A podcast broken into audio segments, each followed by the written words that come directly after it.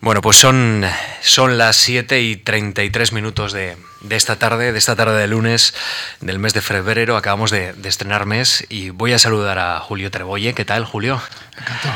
Muy buenas tardes. Gracias por acompañarnos en la Fundación Juan Marc en Memorias de la Fundación.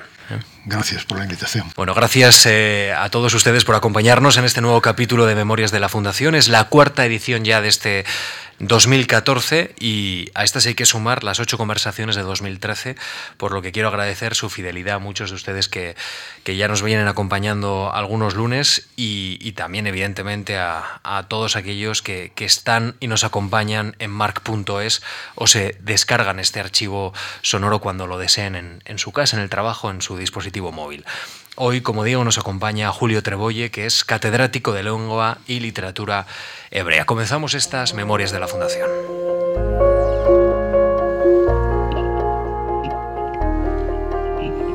Radio March.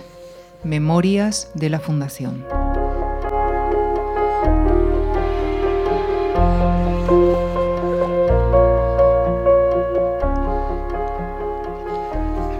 En los próximos minutos vamos a hablar eh, de, la figura, vamos a hablar de, del pensamiento de Trebolle, del profesor Trebolle, vamos a hablar también evidentemente de la Biblia, eh, hablaremos un poquito del judaísmo, pero yo quiero hablar ahora, ahora que iniciamos esta conversación, del escenario, del, escenario en el que se enmarca buena parte de la reflexión y, digamos los estudios de, Julio Trebolle. ¿Cuánto viaja eh, a Israel, por lo menos a esa zona del mundo al año?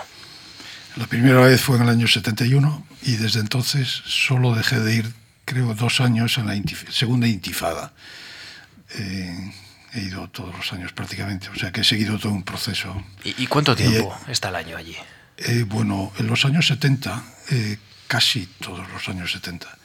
Eh, desde entonces, mm, un mes, un par de semanas, todos los años. Allí tiene amigos, sí, entiendo, sí, conoce a la perfección sí. buena parte de las ciudades, ¿no? A la perfección no se conoce nada allí. sí, pero bueno, eh, conozco mejor la geografía de allí que la de aquí, sí. ¿Y, ¿Y, viaja a Israel solo o, o, viaja también a la zona? Bueno, la zona, yo viajé en los años 70, que eran los años bonitos, eh, por todo el Medio Oriente. Era fácil, y hasta era barato como una beca. eh, hoy es muy difícil, ¿eh? Eh, pero eh, el conjunto es muy importante, o sea, Israel, Palestina, forma parte de todo un conjunto que para los estudios eh, es necesario conocer. ¿sí? Pero bien, desde hace ya bastante, los últimos 20 años, solo Jerus eh, Jerusalén y alrededores. ¿Hay algo de nostalgia en estas palabras? Mucha. ¿Y, y por qué? No sé, es un país que cautivador y que que atrae mucho, también repele, hay quienes van y no vuelven. Eh, yo fui y no me quedé, pude haberme quedado. Mm. Hay quien lo califica de tierra hostil, porque digamos lo que se ve allí no, no, uno no, no, no es fácil ¿no? acomodarlo en su interior. Hay, hay también injusticias, hay contrastes, eh, la historia está en carne viva, ¿no? hay sí. una fractura claramente allí. Sí, cierto. Es una tierra, incluso la geografía a veces es muy hostil, el desierto desierto no es la idealización de Chateaubriand, no, no es.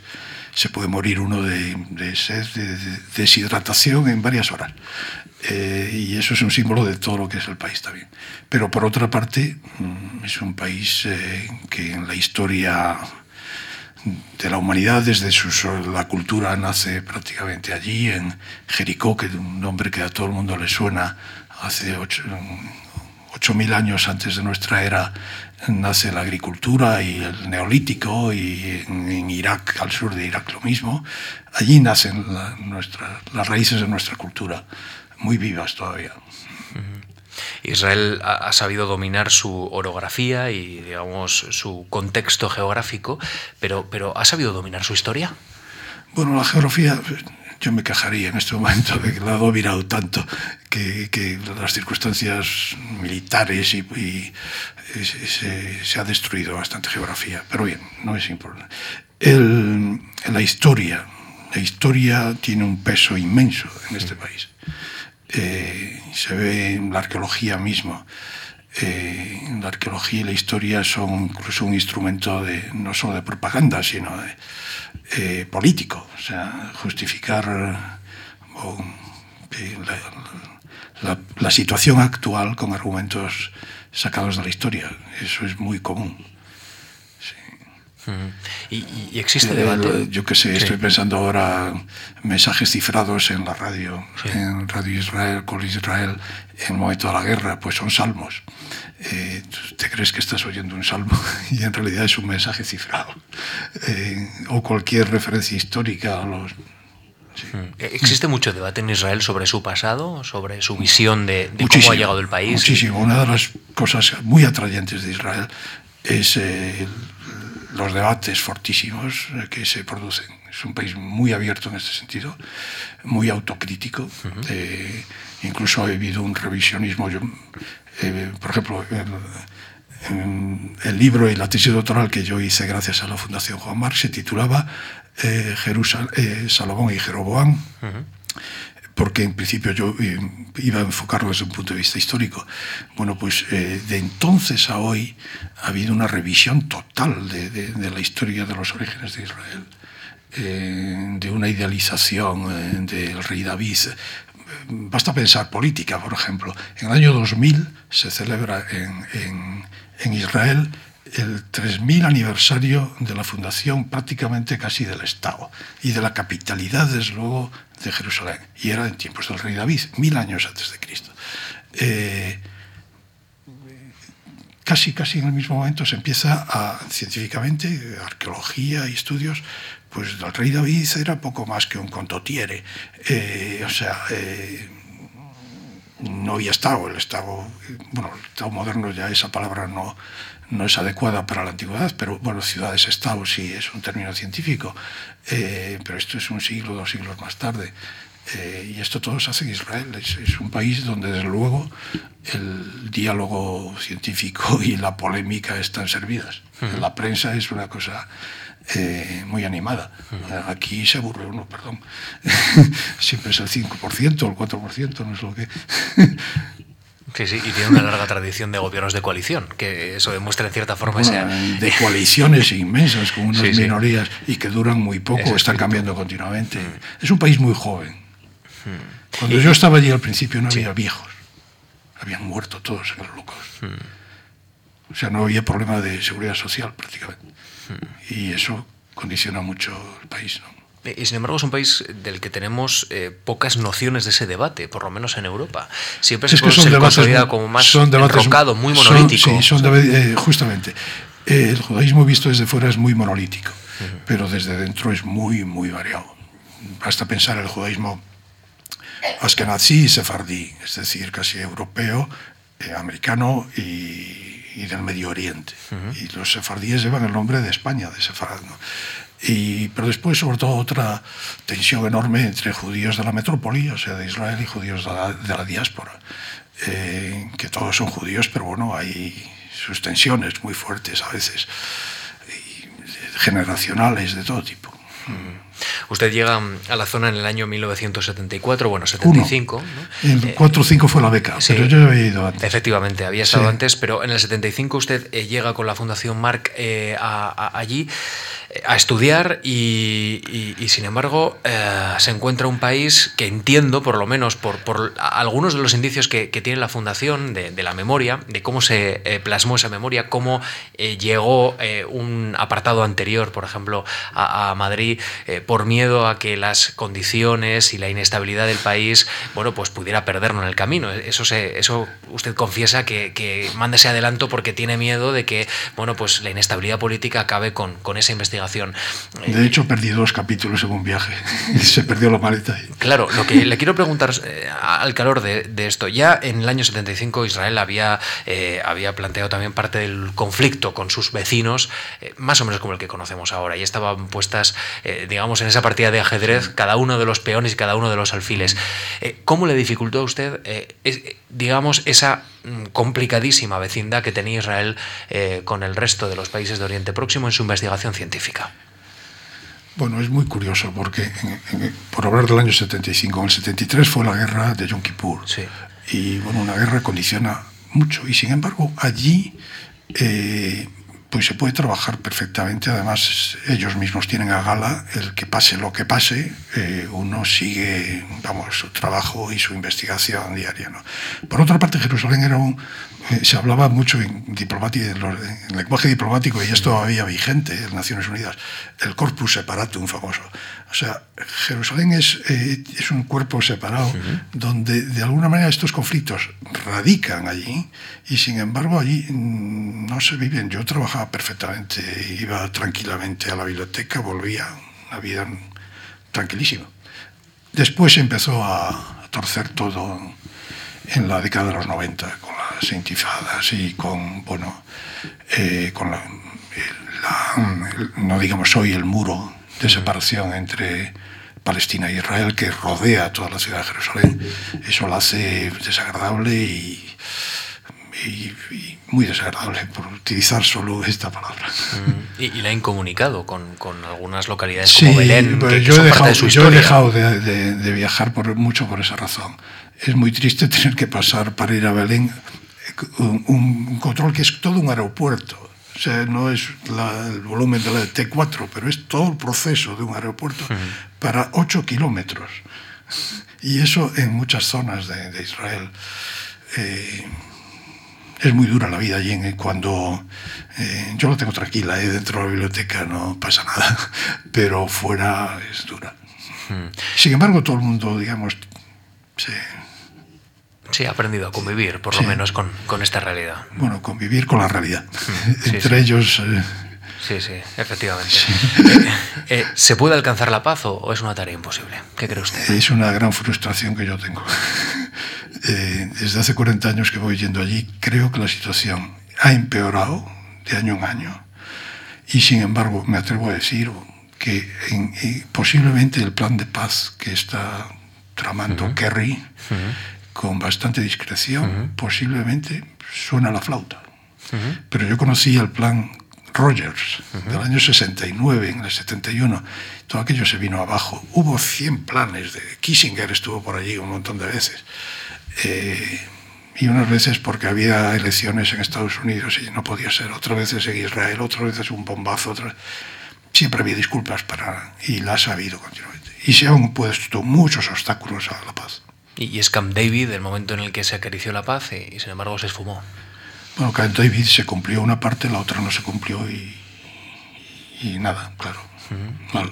Y ahora me dice que, que, Obama lo va a conseguir. Bueno, siempre uno tiene una ilusión, pero le digo que es la gran frustración. Ir 40 años yendo allí y ver que la situación empeora. Sobre todo las situaciones personales. Por ejemplo, yo no puedo ya preguntar a nadie por casi nada.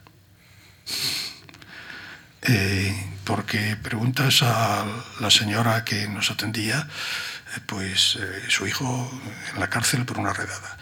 Eh, preguntas a un judío, le ha muerto también en guerra. O sea, todo el mundo tiene un trama encima.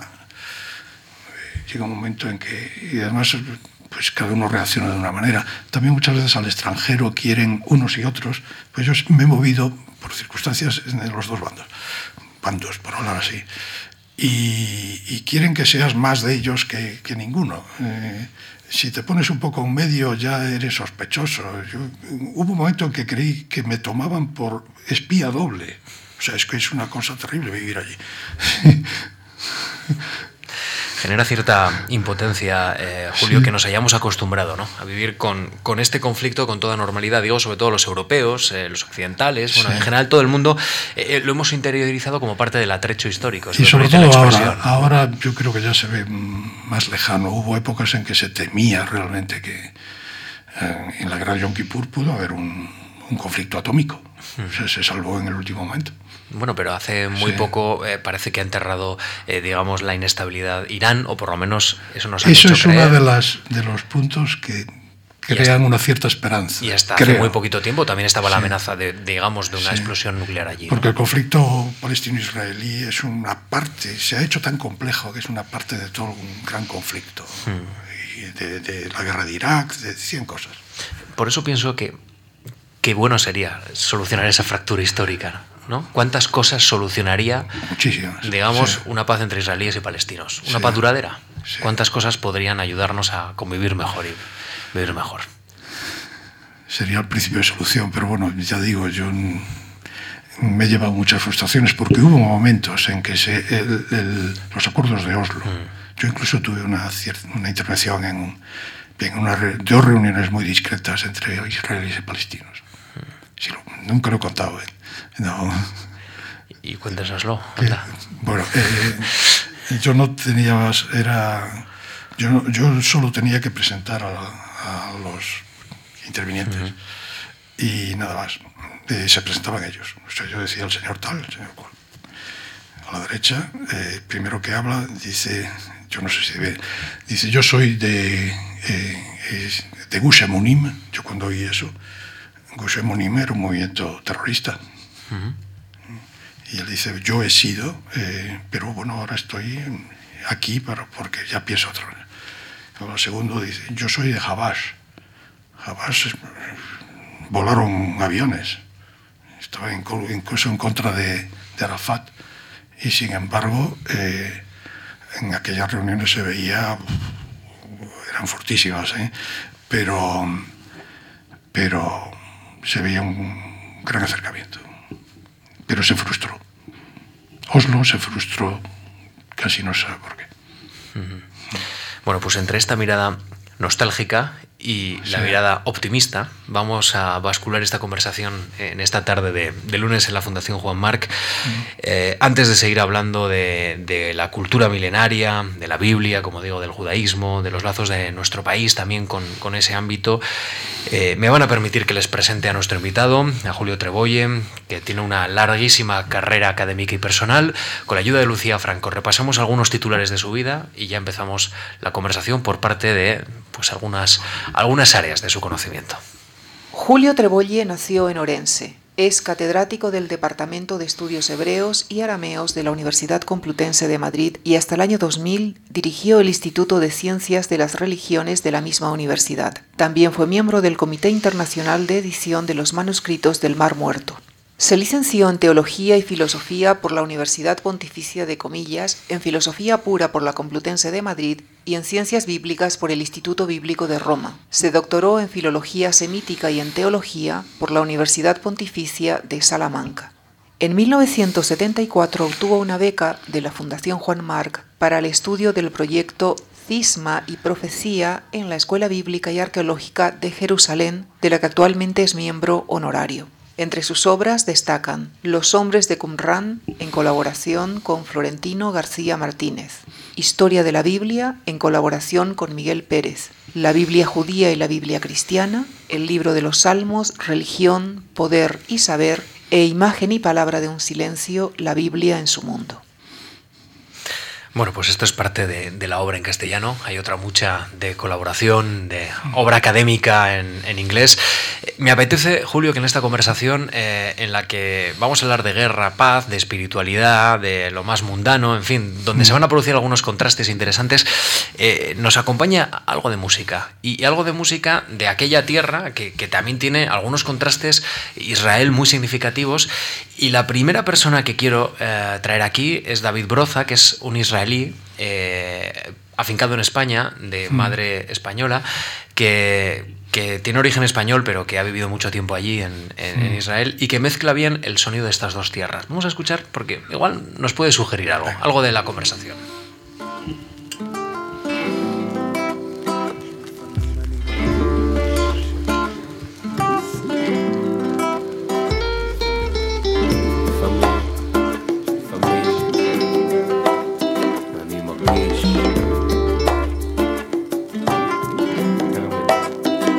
לפעמים אני מרגיש יותר מדי, מרגיש שאני מרגיש בלי די, לא מצליח לעצור את רגשותיי, אלייך רק רוצה להרגיש את מגע שפתייך, לפעמים אני מרגיש יותר מדי, מרגיש שאני מרגיש בלי די, לא מצליח לעצור את רגשותיי, אלייך רק רוצה אותך קרובה Bueno, pues el señor Trebolle es miembro de un reducido, fue miembro de un reducido grupo de expertos que se dedicaron fundamentalmente a, bueno, pues a estudiar unos manuscritos hallados en el Mar Muerto que fueron vitales para, digamos, el ámbito científico y, para adivinar algunos puntos oscuros de, de, la historia muy remota de la humanidad y especialmente de aquella parte del mundo.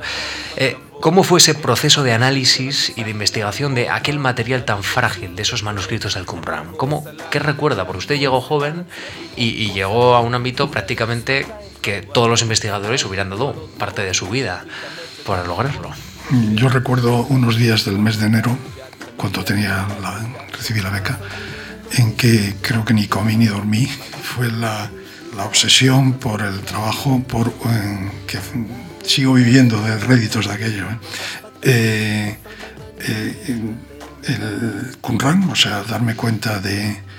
Y, y, unir eso con la historia del texto bíblico, sobre todo la versión griega, eh, y esa conjunción de dos disciplinas que en aquel momento nadie relacionaba fue eh, un poco la intuición. Eh, pero bueno, esto es lo personal, pero Qumran es una cosa inmensa se empezó a estudiar tan pronto como se descubrieron los manuscritos en el año 47.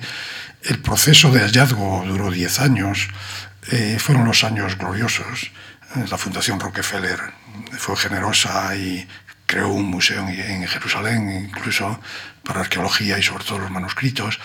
Y, hasta eh, la última publicación fue en el año 2000, uh -huh. 40 gruesos volúmenes en Oxford de, de todos los la publicación de manuscritos. ¿no? O sea, es una historia bueno, fabulosa, o sea, que ha involucrado a, a muchos. Al principio eran siete los primeros investigadores, realmente yo los conocía, bastantes de ellos, grandes genios. Eh, luego, a finales de los 80, entramos a un grupo hasta 20. Y luego, cuando hubo una presión internacional enorme por a ver por qué se retardaba tanto la, publicación, se, bueno, se aceleró todo, se incorporaron unos 60 más. De manera que uh, casi en el año 2000 estaba publicado ya oficialmente eh, la mayor parte. Uh -huh. ¿Y ahora ustedes son un equipo de investigación científico consolidado? Bueno, eh, aquel grupo eh, no se disolvió ni muchísimo menos, pero cumplió su misión. Uh -huh. O sea, ya está todo publicado. Lo que pasa es que hay trabajo para una generación, o más todavía. Eh, porque una cosa es publicar los manuscritos y luego es interpretarlos y sobre todo relacionarlos con otros muchos campos se han hecho, pero todavía, eh, todavía queda muchísimo por hacer. Y muchas veces ha habido errores. También hay que tener en cuenta que cuando hay un descubrimiento científico, sobre todo mm, de, la inmensidad de estos manuscritos, eh, se procede mucho por hipótesis. Y tan pronto como aparecen otros, pues, pues invalidan lo, dicho. O sea que, eh, que ha habido, yo he tenido que cambiar, me ha costado mucho, ¿eh? a veces de opinión y de eh, incorporar nuevos datos. Y se puede quedar uno a mitad de camino. ¿eh? O sea que eh, realmente es una labor de investigación continuada ¿no? y que va a continuar. Sí. ¿Por qué es tan importante los manuscritos del Qumran? ¿Qué, ¿Qué, qué, nos dijo que no sabíamos? Bueno, pues en muchísimos campos. Por ejemplo, en, en el lingüístico, eh, del arameo, de la época esta, que es la época de Jesús, de Nazaret, eh, no había documentación árabe, hoy la hay. Entonces, eh, bueno, se conoce ya bien la lengua eh, de esa época y, por ejemplo, para los estudios del Nuevo Testamento y otros no cabe duda que tiene importancia. Eh, estos documentos para, eh, son muy importantes para la historia del judaísmo, más que del cristianismo. Lo que pasa es que ante la opinión pública y general, si toca Jesús de Nazaret, orígenes del cristianismo, pues es cuando tienen trascendencia en los medios de comunicación.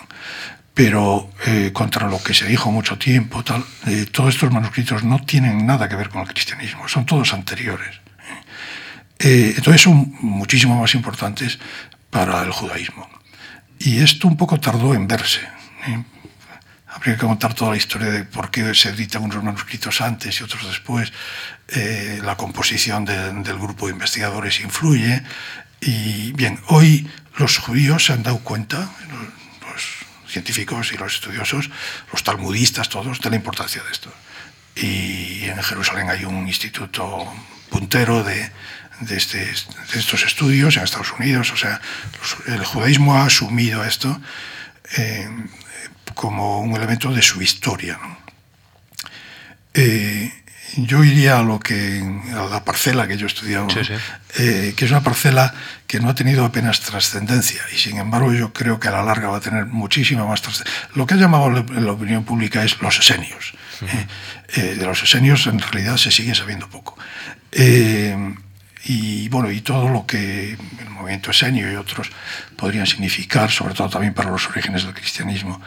Pero eh, apenas se ha trascendido a la opinión pública e incluso en el campo de los estudiosos la importancia de los manuscritos bíblicos de Qumran. Eh, cuando se publicó, el primer manuscrito que se encontró, publicó fue el libro de Isaías, dos manuscritos que estaban muy bien conservados en jarras y eh, el, admirable que el texto en mil años prácticamente no había cambiado. Y esta es la idea con la que se han quedado incluso todos los estudiosos prácticamente. Pero nadie ha seguido la historia de la investigación, que a mí mismo, ya digo, me costó mucho seguirla, ¿eh? porque eh, aparecían otros manuscritos que, que ya no eran el texto tradicional judío masorético, sino que coincidían con la versión griega. Otros coincidían más tarde con el texto samaritano. Otros, eh, bien, y después al final unos independientes que no coincidían con nada. Eh, y otros que ya no se sabía si eran bíblicos, no se sabe casi si son bíblicos o no lo son. Todo esto, eh, la Biblia es el libro básico del judaísmo y del cristianismo, con gran influjo en el Islam. ¿Eh? Después hay, eh, por ejemplo, ya que dije el Islam, el Islam, en el Islam, no los primeros musulmanes, pero muy pronto las polémicas de religiones, se acusaba a los judíos y a los cristianos de haber tergiversado el texto, porque no había diferencias. ¿eh? Esto ya, y yo lo resumo casi así en una... Las 2000, los 2000 años de polémicas muy agrias entre judíos y cristianos, a la luz de Qumran, no tiene sentido. O sea, ¿qué pasa? Que se acusaban ya en el siglo II Justino y Trifón de ah, tú has falsificado el texto. No, has sido tú. Porque tenían dos textos diferentes. Ya se había perdido memoria por la- las guerras del año 70 y tal, de que un, siglo o dos siglos antes, esos, eh, esos dos textos diferentes eran dos ediciones de un mismo libro. Las dos eran auténticas. Lo que pasa es que pasa el tiempo, se olvida todo eso y el cristianismo asume, judíos cristianos, ¿eh? De origen judío, asumen un texto, los otros tienen otro y desde ese momento pues eh, empiezan las polémicas. Eh, yo creo que los estudios de, de, y en general los estudios generalizo a, a las religiones. El, hoy hay infinitos estudios de historia de las religiones y en general. Eh, estos estudios, no digo van a forzar, pero sí, o sea, van a dar una visión, están dando una visión diferente de los orígenes, en este caso del judaísmo y del cristianismo, y en general de las religiones. Lo cual les va a obligar también a un poco reflexionar y repensar los orígenes, ¿eh? Que eh, en concreto el judaísmo y el cristianismo muchas veces se han visto como muy enfrentados desde el primer momento, y esa no es la visión histórica. Eh, cada vez se ve más el tronco común, eh, las interferencias, porque también se ha pensado mucho que una vez que se separan ya no se ven. No, no, se sigue habiendo muchos contactos con el Islam también. O sea que eh, las religiones son fenómenos que yo digo son mm, eh, muy subterráneos y muy de larga duración. Entonces, eh, un periodista es difícil que se dé cuenta, porque se vive muy al día. Hay que tener una visión muy alargada, de un historiador realmente, y de- para, para percibir eh, la inmensa complejidad del desarrollo de las grandes religiones, y en concreto del judaísmo y, y también del cristianismo.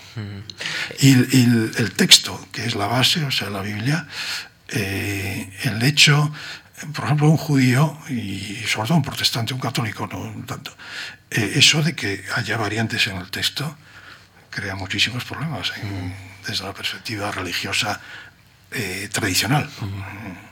Eh, es muy sugerente lo que nos está contando porque entiendo que, que, eh, es una forma indirecta de cómo eh, los estudios de la historia o la historia, la, una ciencia, sí. puede ayudar a, la a, una confesión a entenderse con otra confesión.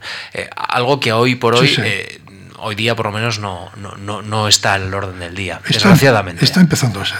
Poco a poco. Es una cosa subterránea, y, y, pero está, está, está dándose. ¿Y, y dónde ves los movimientos por ejemplo, ahora mismo? Eh, yo me acuerdo, sí. la primera vez que iba yo allí con cierto miedo, en el, el Instituto de Estudios Avanzados en, Israel, -huh. en Jerusalén. ¿no? Yo era la primera vez, y era la primera vez que todos, los diez que estábamos allí, con un manuscrito delante, eh, judíos y cristianos o de otros pelajes. Eh, el, el, texto, unos entendían una cosa y otros otra. En un momento mm, unos se callaban y otros hablaban. Y, se veía que, que, que, bueno, eh, que había que dialogar, porque los judíos no conocían las fuentes cristianas, porque eso en el judaísmo jamás se había podido.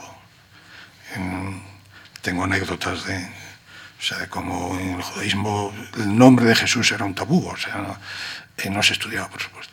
Pero el cristianismo, yo cuando me formé en Biblia, me decían que el judaísmo no tenía nada que pintar para conocer la Biblia, y eso era el Talmud muy tardío y que no tenía valor ninguno.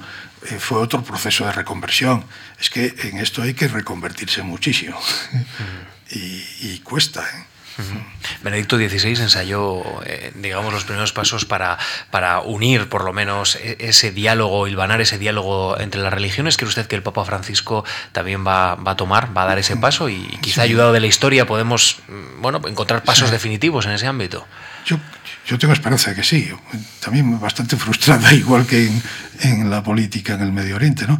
Pero se, sí, es, se están dando pasos, eh, pasos que, que, que, no llegan mucho a la opinión pública, pero muchas veces es eh, grandes personajes muy influyentes que se entiendan. Por ejemplo, ahora me acuerdo, Carter, el presidente Carter, del Camp David, que ya ha salido, tiene un prólogo a un libro en el que dice, eh, estábamos reunidos en Camp David y no había manera de entenderse.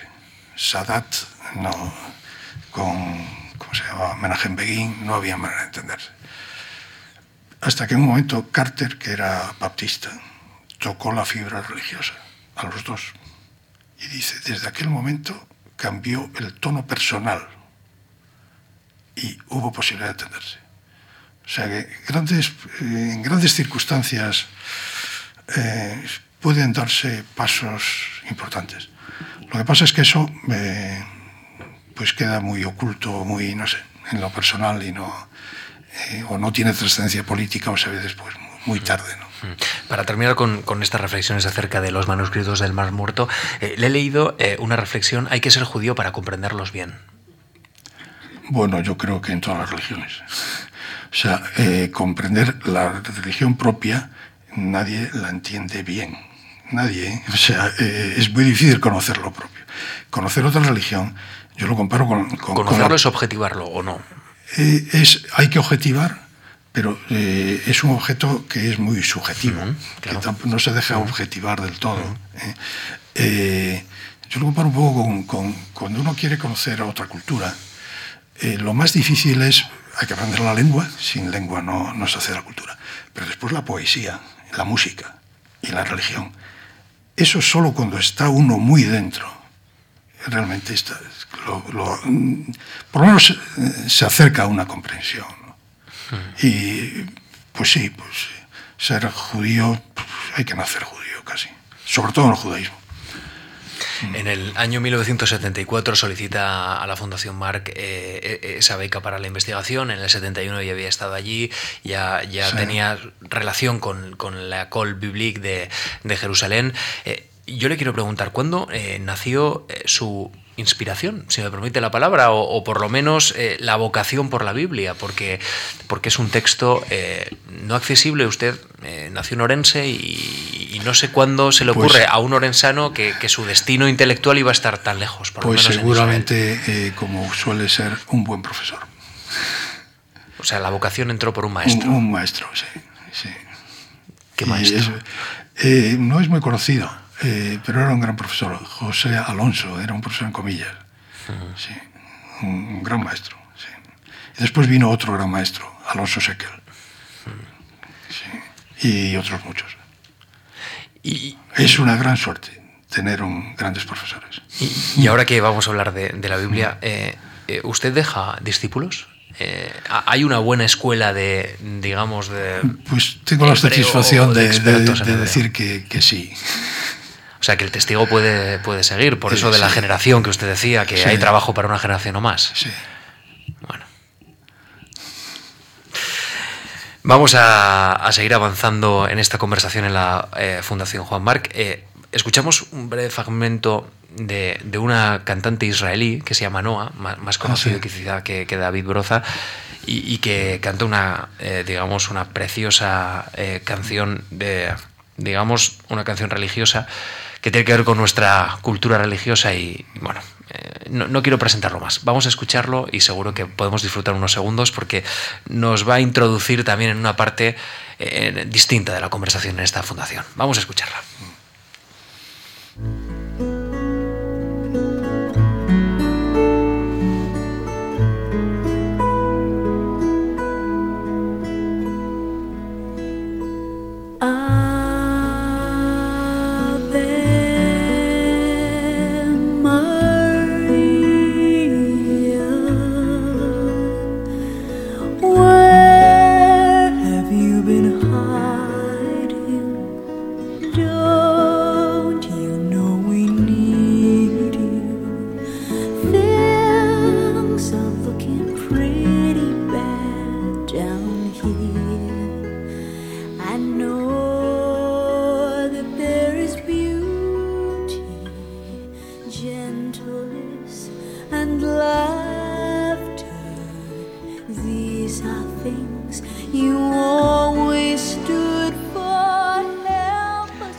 Sé que la pregunta tiene una muy difícil, si no imposible respuesta, pero aprovecho que usted es una autoridad en el ámbito de la Biblia para, para ver si la puede resolver.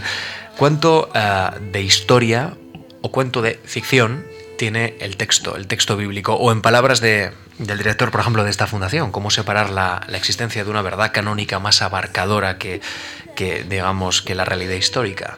En este texto, ¿esto es necesario o es intrascendente? No, es muy importante. Eh, historia o ficción, no sé, yo casi diría, para empezar, 50-50, eh, pero después depende mucho de la- del, del, eh, no del objeto, sino de la perspectiva, del método o del- de lo que uno pretende. ¿no? Eh, hay libros que son más históricos, hay otros que son totalmente ficticios, eh, hay novelas preciosas. En la parte del Pentateuco, que es la más conflictiva, pues eh, claro, antes, pues, cuando yo estudié, no digo que todo fuera histórico, ni muchísimo menos, pero, pero había un peso mayor de la historia de lo que hay hoy. hoy y sin embargo sigue habiendo, ya digo, sobre todo el libro que yo estudio de los reyes, bueno, pues por lo menos tiene fuentes. Y los reyes existieron, coinciden con fuentes eh, extrabíblicas, asirias y ya digo, es un poco de, de qué perspectiva se estudia, casi más que... Desde luego, el- la Biblia, eh, más que libro histórico, yo diría eh, que es una filosofía o una eh, encierra una concepción muy global de la historia, desde los orígenes más absolutos a una apocalíptica también más absoluta, fuera de la historia, y eso ha marcado mucho la, historia, la, la concepción de Occidente. Y creo que eso es lo, lo- lo definitivo. Después había una cuestión del canon. Sí, Eh, hay- hay- la, la expresión entre... Es una forma de decir lo mismo, Sí. ¿eh? Eh, ¿Cómo separar la existencia de una verdad canónica más abarcadora que la realidad histórica? Eh, no sé hasta qué punto esto es posible o no es posible. Está muy imbricado, está muy imbricado, pero eh, estos grandes textos que tienen un sustrato histórico adquieren un volumen tal que es lo, digamos, canónico, incluso más allá de lo canónico, ¿eh? que, que eh, la importancia casi, el, el peso de, de- de la obra eh, se traslada de lo, de lo que fue la historia, que fue muy pequeñita. Israel es un pueblo pequeñísimo, eh, perdido en los grandes imperios y su historia pasaría desapercibida. De hecho, en los anales asirios o egipcios no existe casi. Existe lo básico, nombre de Israel, nombre de Jehú o tal.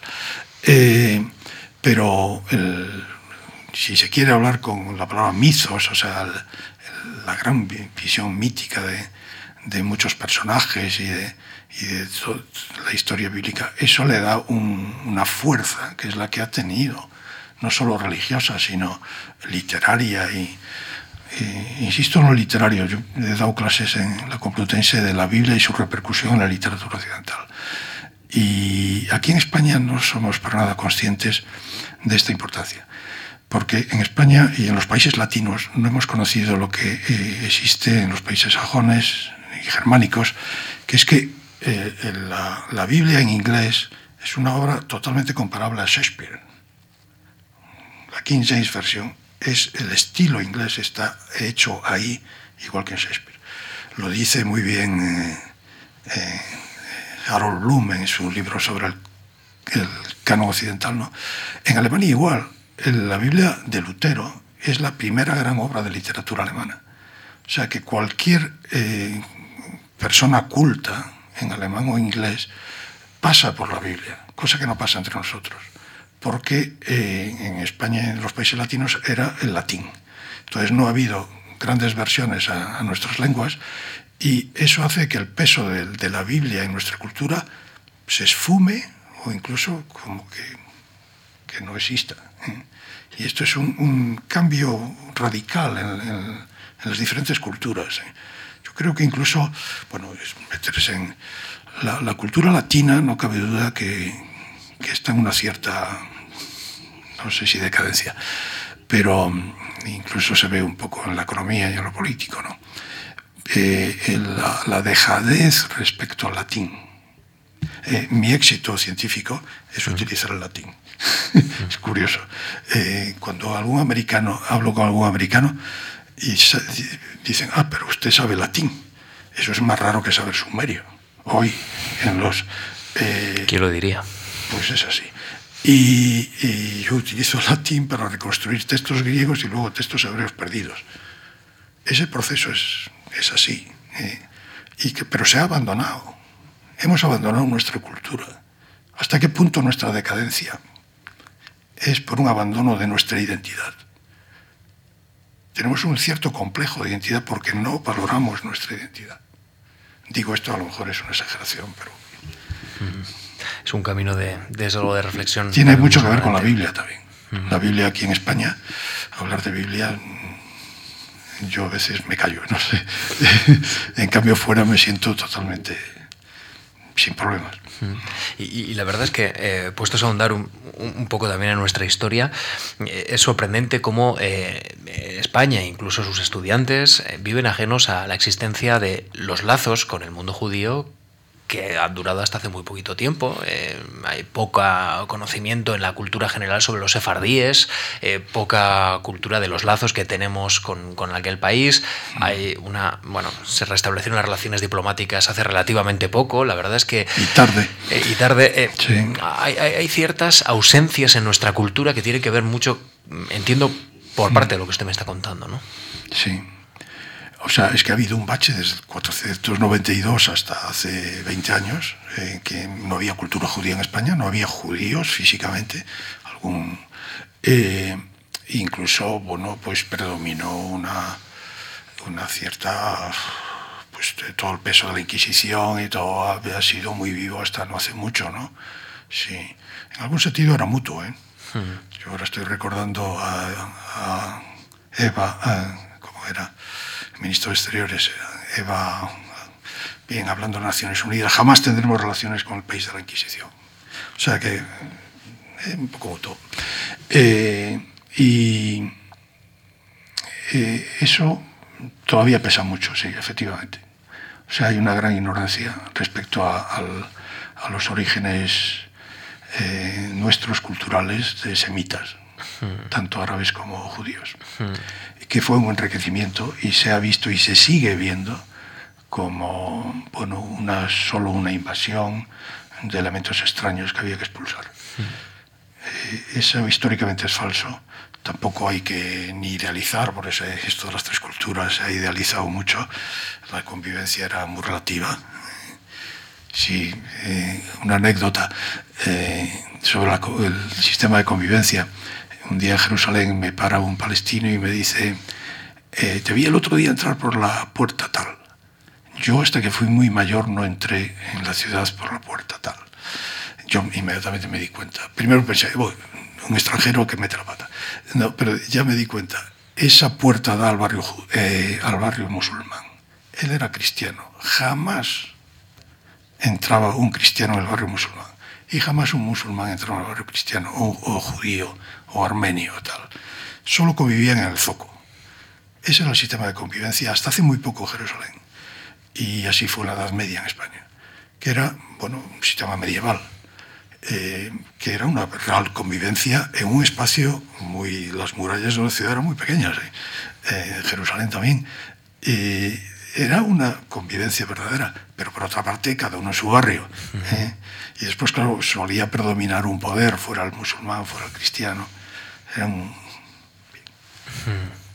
Eh, mencionaba la relación un poco distante o muy distante que hemos mantenido los españoles o la historia de España con los judíos, eh, pero la relación de Europa con los judíos no ha sido tampoco más cómoda. Eh, tras la quiebra del que supuso el holocausto, la gran fractura y, digamos, ese arrepentimiento que Europa entonó con, con los judíos, yo le quiero preguntar por, por qué sigue avanzando el antisemitismo, porque hay movimientos populistas en Europa que, que hoy día propugnan prácticamente un ideario que, que es un ideario criminal. Sí, sí, no, y incluso da la impresión de que en época, vamos, en, estos meses, como que es.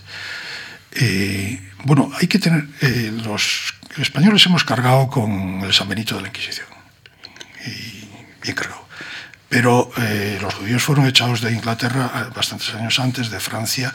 Hubo progroms en, en, en Rusia las persecuciones en Europa fueron incluso mucho más fuertes que aquí. Aquí al menos había un proceso. Eh, incluso aquí los judíos tenían derecho de propiedad de tierras y cuando se van venden las tierras rápidamente.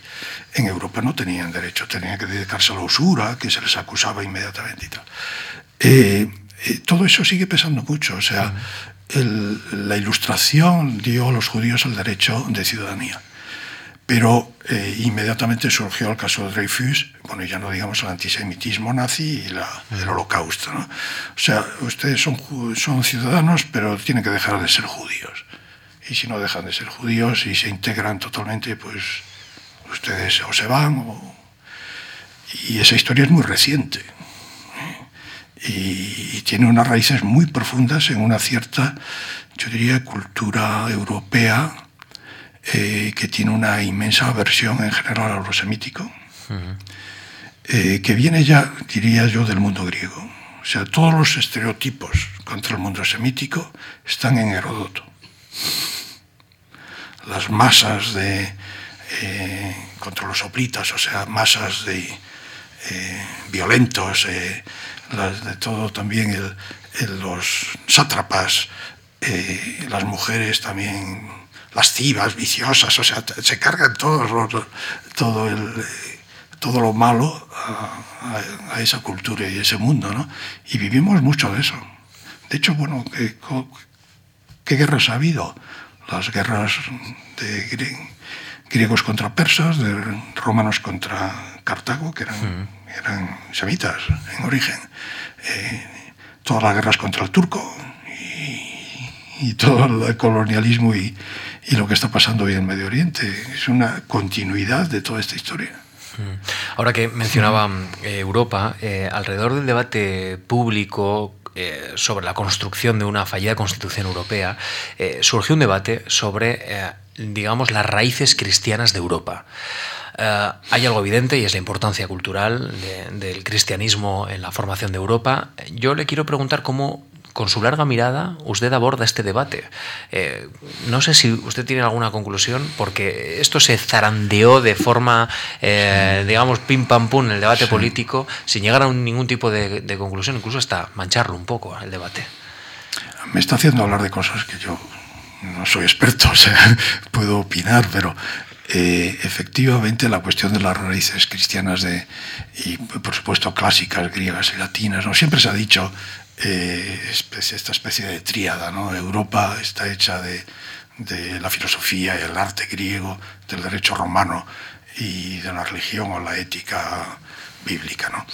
Eh, y bien, eh, esto siempre se ha dicho y algo de razón tendrá. Después hay todo un conflicto de si con la modernidad hubo una ruptura o hubo una continuidad. ¿no? Y esto llega incluso a eh, Arendt y muchos, muchas derivaciones. ¿no?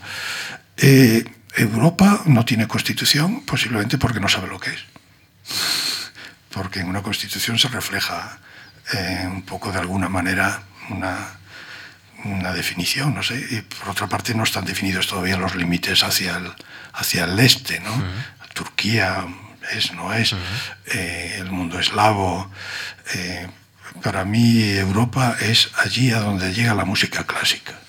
O sea, Tchaikovsky, Rusia es Europa. o Dostoyevsky, como no va a ser europeo. Eh, pero claro, hay una Europa cultural, otra política, otra económica, o sea, eh, y efectivamente hay, eh, hay una falta de reflexión.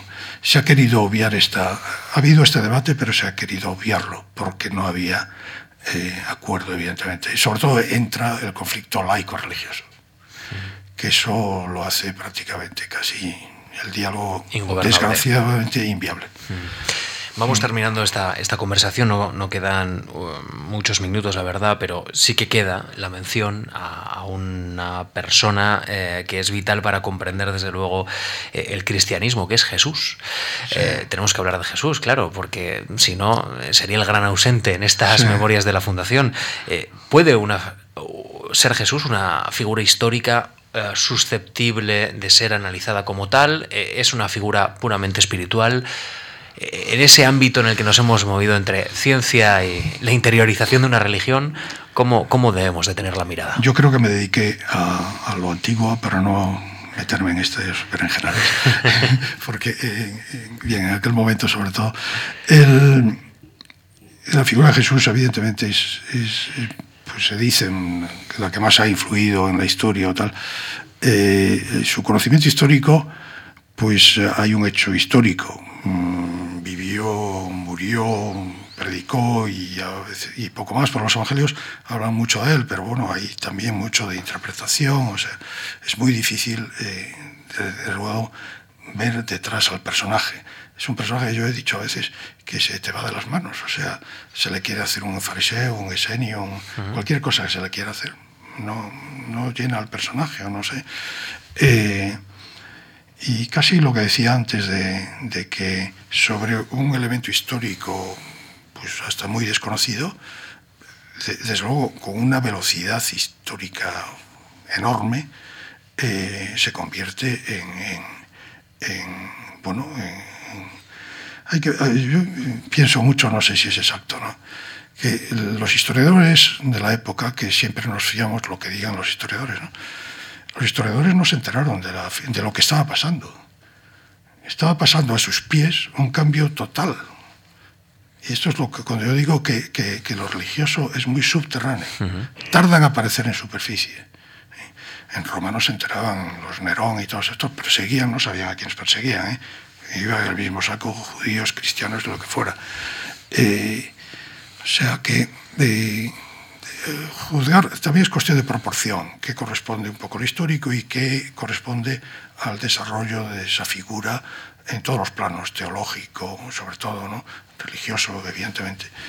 Sí, yo le oí, ahora me estoy acordando a, un colega judío, eh, Alessandro que me dice comiendo, dice, bueno, eh, claro, él como judío dice, la Biblia hebrea es el libro de un pueblo.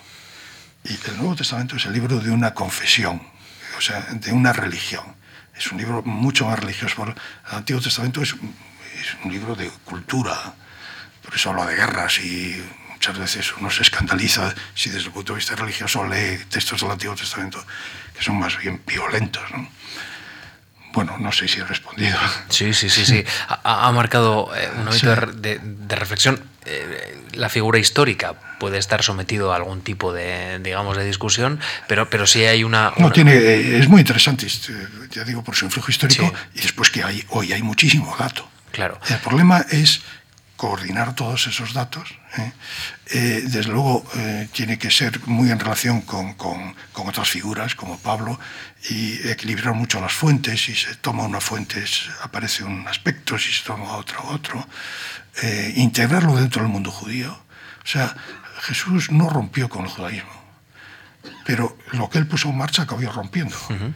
Eh, por otra parte, eh, yo he llegado a una, a una conclusión mía que me parece, o sea, se dice mucho que el cristianismo es una secta, como que rompieron, y esto es la visión judía también, Jesús es un traidor ¿no? al judaísmo. Los primeros que se hacen cristianos son judíos, y cuando se hacen cristianos ni siquiera lo saben eh, ellos siguen una dinámica que creen que es la que viene dentro de su trayectoria de siglos incluso del judaísmo. O sea que son dos religiones muy hermanas. No, no es una. Aparte no había sectas porque no había todavía una normativa, un, un judaísmo establecido. O sea, era muy mucho más eh, flexible, vamos. eh, plural de lo que hemos creído hasta hace poco. Y, y muy interesante, evidentemente, además de esas nociones históricas, eh, la otra parte, la parte eh, espiritual, la de la ejemplaridad, la de la persona que nos llega, eh, digamos, una vida contada a través de los textos. Bueno, evidentemente la figura de Jesús sí tiene importancia religiosa. Y, y religiosa en un sentido muy amplio. Nosotros cuando hablamos de religión pensamos en la iglesia, pensamos en instituciones. Eh, es- sería pues, pues, un hombre espiritual, evidentemente. Eh, y con que pone, ya digo, pone en marcha una fuerza eh, espiritual, porque vamos, cómo se entiende todo los primeros siglos ese desarrollo inmenso, rapidísimo. Es cierto que inmediatamente unido a una cultura, ¿eh? porque el cristianismo se inculturiza inmediatamente en muchas lenguas y, y pueblos y asume muchísimo, a- asume muchísimo del mundo griego, helénico, asume mucho, y no, desde aquí estamos en Occidente y sobre todo en España, el extremo occidental, asume muchísimo del mundo semítico, ¿eh? de lengua aramea. Eso se ha perdido mucho y se está perdiendo muchísimo hoy. O sea, la guerra, lo que está sucediendo en el Medio Oriente, se están perdiendo manuscritos, está, eh, los museos, o sea, en épocas más antiguas se han robado cosas, ¿no? Eh, y bueno, sobre todo están emigrando de Siria y de todos los países árabes, eh, comunidades cristianas están yendo a Suecia, a Canadá, eh, que han perdido dos mil años. Y hoy se está perdiendo toda esa riqueza, riqueza humana y riqueza material, de manuscritos y de, de tradiciones y de textos. El arameo se sigue hablando en Malula. Ha habido un problema en Malula, que es una aldea perdida en, el, en, el, en la montaña del Antilíbano. ¿no? O sea, una cosa que se conserva dos mil años. Los coptos tienen muchísimos problemas en Egipto. Y son eh, los etíopes. La cultura etíope ha sido, hasta el Nebus ha sido importantísima. Aquí ni nos suena.